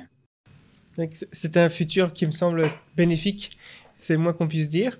Juste, là, j'ai une question qui, euh, qui fait un petit peu. euh, qui, se... En gros, il y, a une, euh, y a quand même une énorme partie de la population sur la planète qui ont une vision du monde différente, c'est-à-dire qu'ils ont des croyances différentes, notamment sur la, la réalité, la nature de la réalité. Donc, on pourrait dire qu'il y a une vision matérialiste et une autre un peu plus spirituelle. Est-ce que vous pensez que le, fait que la science et la culture moderne ont une conception euh, de la vie et de la mort qui est différente, généralement, on ne considère plus la mort comme un mystère métaphysique de la vie, mais plutôt comme un problème technique que nous pouvons et devons résoudre. Donc là, c'est une approche d'ingénieur, comme vous l'avez dit, alors que de nombreuses religions euh, euh, envisagent un- une vie après la mort. Donc, cette vision matérialiste et spirituelle peuvent cohabiter dans leur approche de l'immortalité, justement. Euh, oui, je pense que oui. Et, je pense que la spiritualité est différente des religions traditionnelles. Même euh, des scientifiques comme euh, Albert Einstein, il était très, très spirituel, même s'il n'était pas, religieux traditionnel. Et historiquement, il était juif, mais mentalement, il était plus bouddhiste. Il, euh, pensait que le bouddhisme était plus intéressant que le judaïsme. Mais en parlant des religions, les religions ont dû justifier la mort parce qu'il n'y avait pas d'alternative. On allait mourir et si vous allez mourir, il faut mieux justifier la mort et en plus justifier de votre côté religion. C'est pour cela que quelques religions font de parler de mourir même pour la religion, que c'est terrible, c'est terrible. Mais les religions justifiaient la mort et justifiaient les religions elles-mêmes. Euh, ça va changer rapidement. Je pense que bientôt, dans cinq années, six années, sept années, on aura les premiers humains dans la planète Mars. Et peu de temps après, on aura une colonie en Mars et peut-être aussi dans la Lune, qui est beaucoup plus proche. Quand on va voir eh, la Terre, qui est une petite planète, la Terre est une petite planète et un petit système solaire et une petite galaxie et un univers inconnu, et, éternel peut-être, immense. Alors, on va, on va dire, comment est-ce que le Dieu qui a créé l'univers a choisi une petite planète pour euh, avoir son fils unique, etc., etc., etc. Alors, je pense que les religions doivent changer et veulent changer. Elles vont essayer de s'adapter, même euh, les religions catholiques. Que Galiléo, il a été presque brûlé ou tué par euh, l'Église catholique, mais euh, heureusement, il n'a pas été euh, tué. Et par contre, la Terre tourne. Vous connaissez la phrase de, de Galileo. Et, et por tanto se mueve en italiano. Et la terre bouge, bouge, même si l'Église n'était pas ravie de cela. Alors, je pense que même l'Église catholique va essayer de s'adapter et peut-être parler qu'il y a des vies intelligentes dans des autres planètes Terre, etc., etc. Mais, c'était pour euh, euh, élucider, parler qu'est-ce que sera possible. Mais je vais diviser et spiritualité des religions. Et je pense que nous sommes êtres spirituels comme un, grand euh, prêtre euh, catholique. Euh, oublié, je vais me rappeler depuis, il a parlé qu'on est des êtres spirituels comme une expérience physique. Talhard de Chardin. Oui, voilà je pensais. Talhard de Chardin, qu'il était incroyable et il était évolutionniste. Il est un des, personnes qui a découvert l'homme de Pékin, qui est un ancêtre humain, l'homme de Pékin. Alors, Pierre Talhard de Chardin, un grand scientiste qui était catholique, Et alors, la religion ouvre aussi des portes. Et comme Didier a parlé très bien avant, que les propos originaux, les buts de la religion étaient l'immortalité. Alors, reprenons cela. Euh, maintenant, peut-être euh, prendre un peu pour. On va probablement vers la, la fin de cette interview euh, vraiment super intéressante, mais pour prendre un peu le, le contre-pied, donc vraiment dans, dans, le livre et dans les contacts, vous avez toujours une, une, vision très positive du futur, mais il y a aussi des risques euh, du futur, euh, y compris des, risques euh, technologiques. Et alors, parmi les auditeurs de, de Flares, il y a d'ailleurs, enfin non, plus exactement, parmi les gens qui sont déjà intervenus sur Flares, il y a une question de Vlanx, qui, est un, qui fait des vidéos aussi et qui est quelqu'un de très proche de nos idées, mais il dit en 2020, on a réalisé que l'humanité était tragiquement désorganisée face à une pandémie et que les mouvements euh, conspirateurs, les mouvements euh, anti-vaccination, anti-technologie étaient en, plein essor. Est-ce que ça ne vous rend pas euh, davantage pessimiste par rapport aux perspectives transhumanistes? Il y a déjà une résistance forte par rapport à la, vaccination, forte par rapport à la 5G, même par rapport à la, viande artificielle, en tout cas en France. Est-ce qu'il y a il n'y a pas ce risque aussi par rapport à des technologies 100 fois plus vertigineuses. Bon, j'ajouterai une nuance par rapport à la question de, de, de Vlanx. Euh, c'est des choses qui se passent dans les deux directions, hein, mais c'est vrai qu'il y a un mouvement euh, conspirationniste. Euh, anti-vaccination, anti-technologie très fort, particulièrement en, France et, et, dans plusieurs pays européens. D'abord, on a fait, on a vécu un, euh, un, moment historique, une pandémie comme l'année 2020 incroyable, mais aussi incroyable comme on a développé les vaccins en temps record. Et les vaccins de Moderna, la compagnie Moderna, a été fait en 48 heures, 48 heures, même sans avoir les virus euh, physiquement ils sont reçus à Boston, où, Moderna travaille, la société Moderna. Ils ont reçu par Internet les génomes séquencés du virus. Et 48 heures depuis, ils sont arrivés au vaccin. C'est incroyable, deux jours pour avoir un vaccin. Le problème depuis est faire les essais cliniques avec des personnes, avec des humains.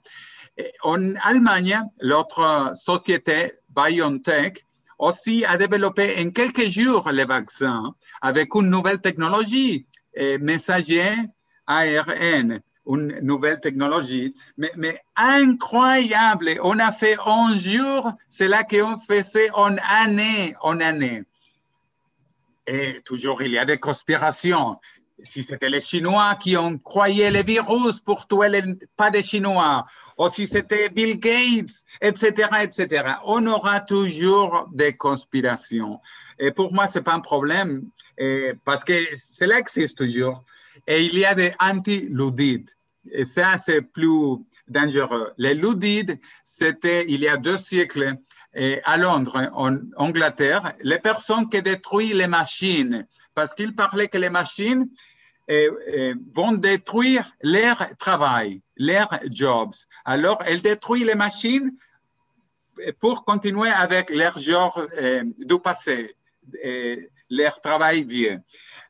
il y a toujours des ludites. Il y a des, des ludites aujourd'hui. Et il y a des religions ou des groupes religieux qui n'aiment pas les technologies. Par exemple, les Amish. Les Amish aux États-Unis, uh, ils, ils, ne veulent pas de technologie, ne veulent pas d'électricité, des voitures, des téléphones, etc., etc. Les témoins de Jéhovah, les témoins de Jéhovah, ils ne veulent pas de transfusion du sang, par exemple, ou des autres médecines. Et pareil avec autres religions, etc., etc. Alors, il y aura des, personnes, des mouvements contre les vaccins, contre les transfusions du sang, contre CRISPR, CRISPR, une nouvelle technologie contre les messengers ARN, la technologie qui a réussi à faire un, un vaccin en, en 48 heures. Alors, et ça, c'est pas pour moi un problème parce que la majorité de l'humanité, éventuellement, arrive à la bonne conclusion que vivre mieux, vivre sain, vivre plus de longtemps est bon. Et si on aura des problèmes, est meilleur avoir de bons problèmes que de mauvais problèmes. Et la longévité est un bon problème. Oui, euh, je pense qu'on est. J'interromps pour dire, je pense qu'on est nous trois ici tout à fait d'accord euh, avec cela. Mais comment éviter ou comment limiter les risques d'une sorte d'effet boule de neige, de peur qui euh, qui s'accroît et qui donc devient quelque chose qui qui empêche les progrès technologiques parce que donc vous avez utilisé le terme éventuellement dans, la signification euh, euh, anglophone qui est euh, ça se passera nécessairement, hein, plus tard ça va se passer, mais il y a aussi éventuellement, ça n'est pas dans le sens francophone, éventuellement c'est pas, pas, pas certain, donc comment diminuer ces risques quand on voit par exemple les, les inquiétudes qu'il y a eu par rapport à l'industrie nucléaire il y a une partie des inquiétudes qui sont justifiées, mais ça a pour conséquence de tout à fait interrompre le, développement, ou quasiment tout à fait interrompre le développement de l'industrie nucléaire. Euh, toutes les législations sur euh, hyper protectrices de la vie privée euh, ralentissent la mise en commun des données de manière parfois aberrante. Comment diminuer ces risques? Et Je pense que l'humanité avance et continue avançant plus rapidement. Il y a des siècles, on avait des sorciers, on avait l'Inquisition, on a presque tué à Galiléo, etc., etc., etc. On n'a pas des choses comme ça maintenant.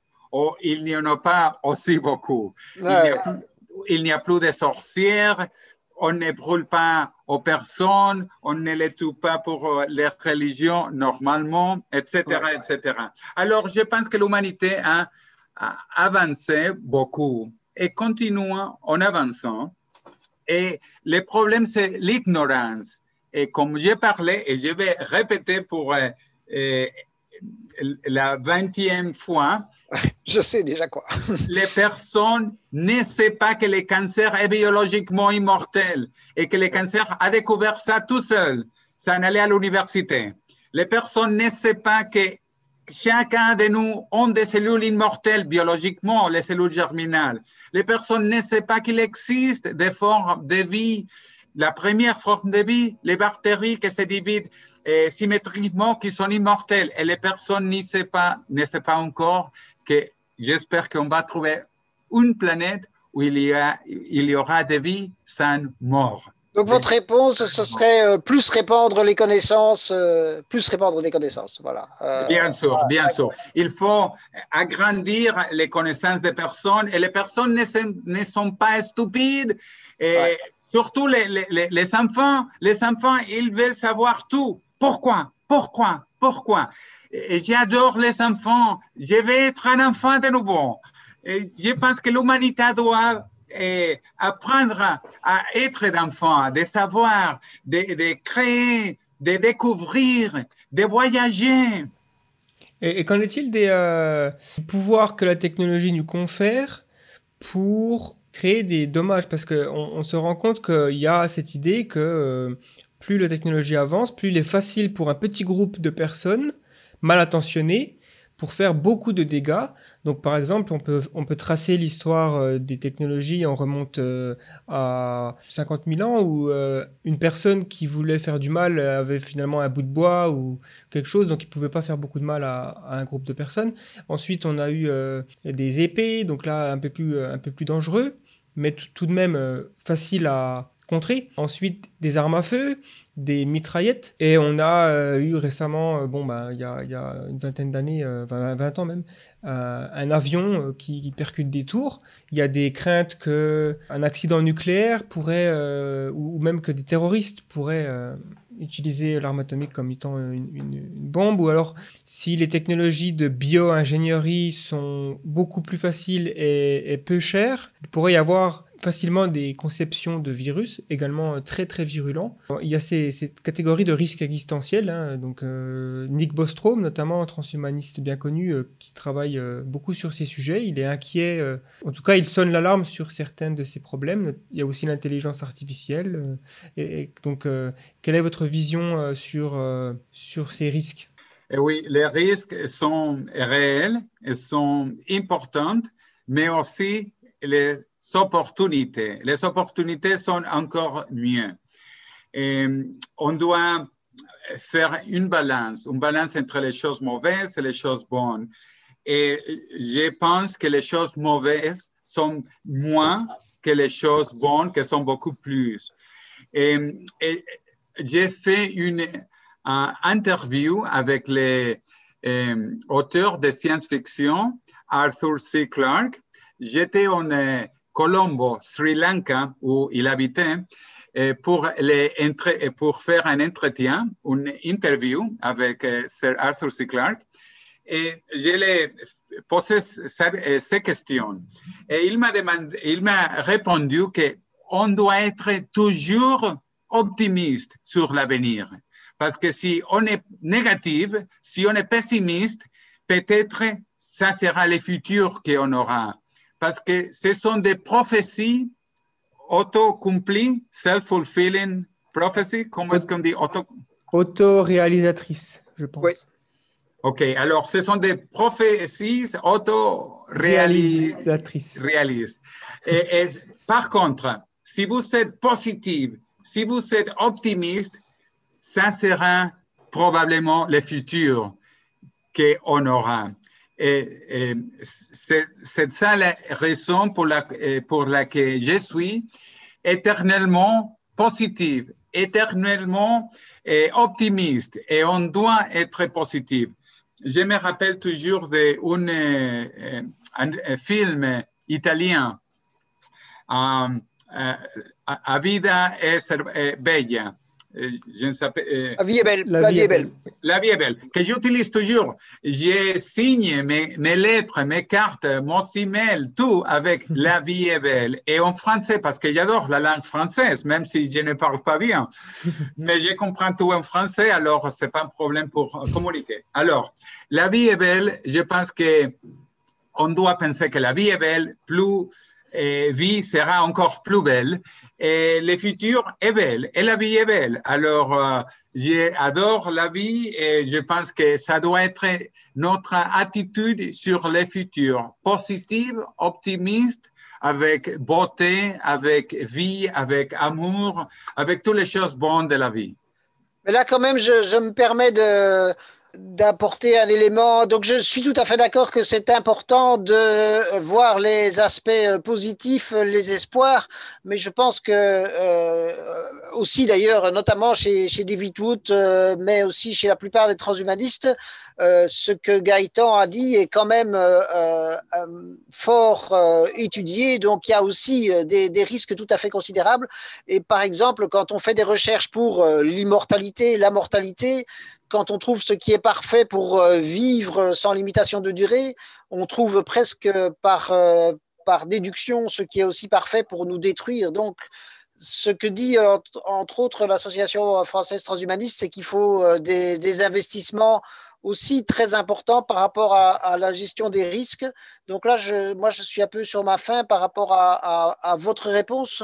Donc, euh, d'accord par rapport à, l'optimisme, d'accord par rapport à la vision euh, euh, positive, par rapport à cette priorité-là mais est-ce que quand même il faut, euh, il n'est pas aussi important d'avoir euh, des recherches importantes sur les risques euh, Aussi, comme, comme disent un certain nombre de, transhumanistes et notamment, je pense, Nick Bostrom, s'il y a un risque existentiel qui peut mettre fin à l'histoire de l'humanité, on n'a qu'une seule occasion de se tromper, si on peut dire.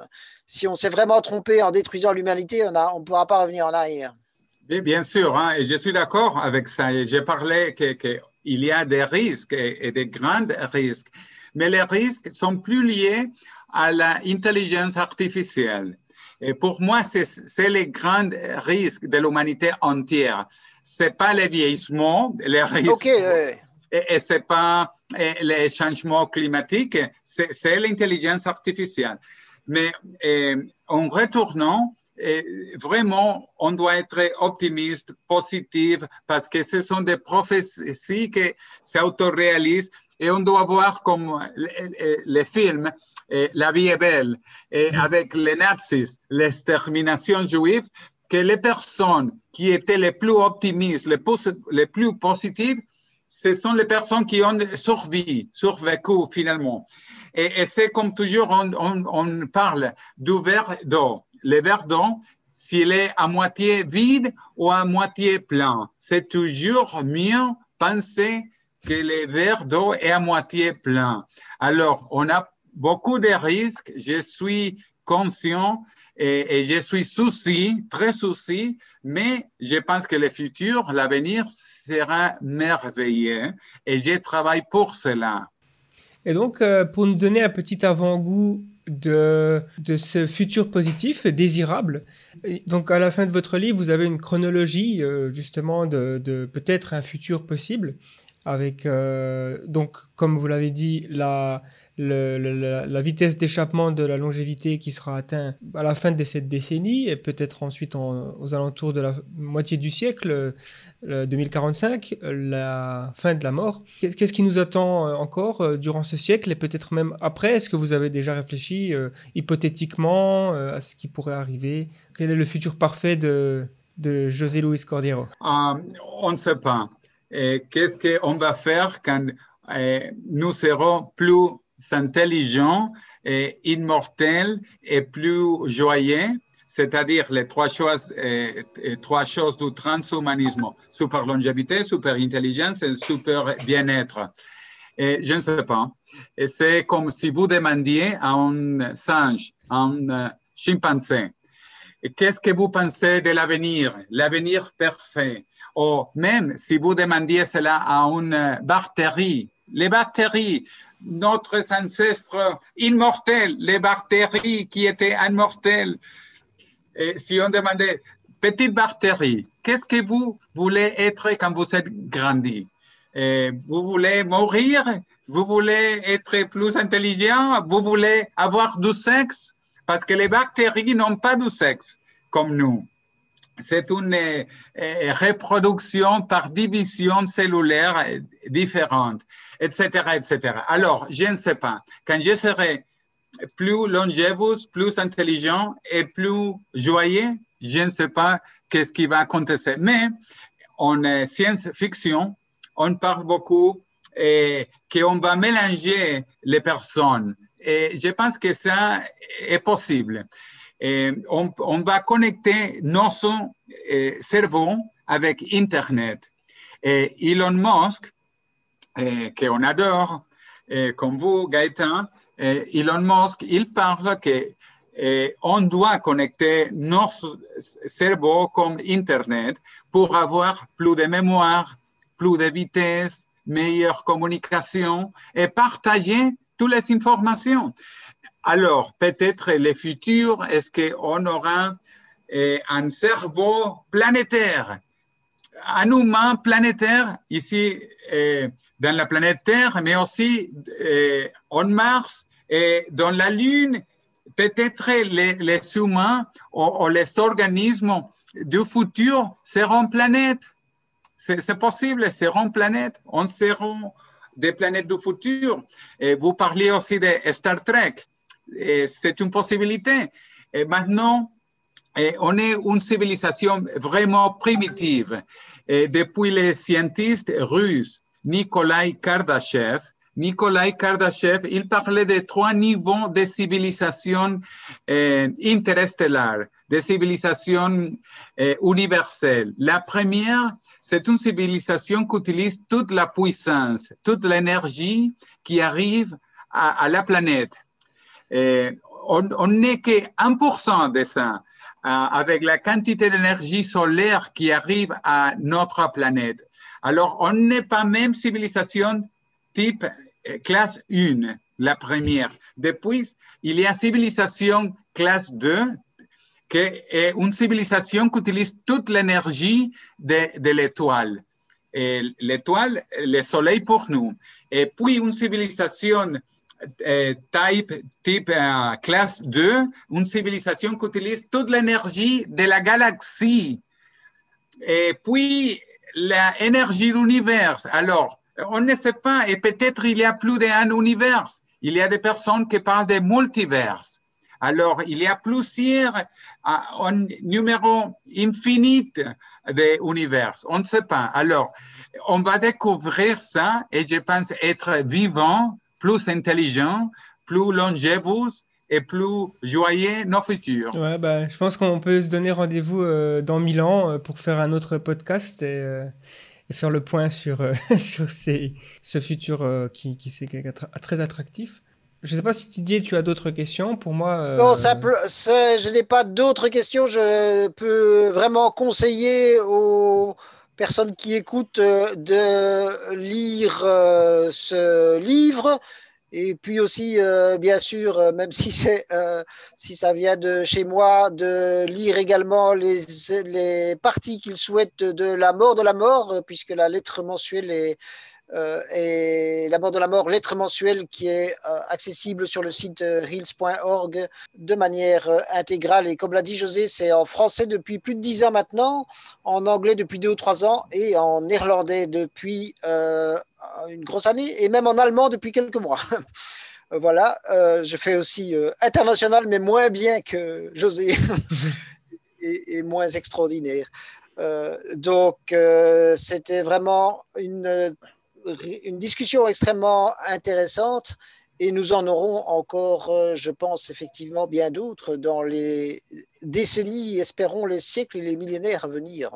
Et bien sûr, on, pourrait faire ce- cela de nouveau dans la planète Mars. Ouais, je compte bien euh, aller sur Mars. de ces Et alors, rappelez-vous toujours, on est entre la dernière génération mortelle et la première immortelle, et nous devons travailler pour accélérer ce processus qui peut arriver avant d'année 2045. Et pour cela, vous devez lire mon livre, La mort de la mort, parce que aussi, je vais dire, parce que vous êtes vraiment joyeux, que David Good, mon co-auteur, et moi, nous, on donne les royalties, les droits d'auteur, on donne à Aubrey de Grey, à, la fondation Sans, eh, Sense, en Californie, et aussi à une autre fondation ici en Espagne, à Madrid, qui travaille sur le vieillissement. Alors, tout l'argent que vous dépensez pour pas mourir, hein, d'abord pour pas mourir,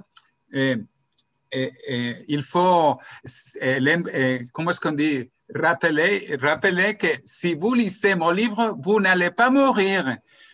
La première chose. La deuxième chose, vous contribuez à la cause de l'immortalité parce que nous faisons des donations pour la recherche scientifique vers la cure, la guérison du vieillissement. Eh ben. De toute façon, euh, le lien pour le livre sera euh, dans la description de cette vidéo et j'invite tous ceux qui nous écoutent à aller euh, commander ce livre et le lire. Il est fascinant. Je l'ai lu en, une semaine à, peine. C'était vraiment très facile pour moi de lire ce livre. Beaucoup, beaucoup d'informations intéressantes. Et on voit à la fin notamment la liste de personnes qui travaillent euh, sur euh, les recherches qui est très grande. Donc euh, j'espère qu'elle grandira. D'ailleurs, si vous êtes un un biologiste vous ayez, euh, vous avez envie de, de, de trouver votre voie, votre carrière, c'est un bon sujet, je pense. Euh, merci en tout cas, euh, José et Didier. À bientôt. Merci. beaucoup. Merci beaucoup, Didier. Ah oui. Merci, Gaëtan. Très Et à l'avenir.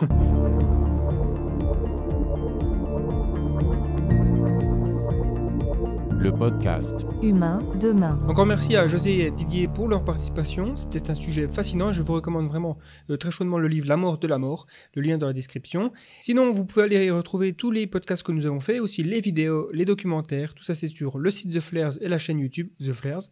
C'était Gaëtan pour le collectif The Flares. Je l'ai dit The Flares beaucoup de fois, c'est sûr. Bon, bah tant pis. Et à bientôt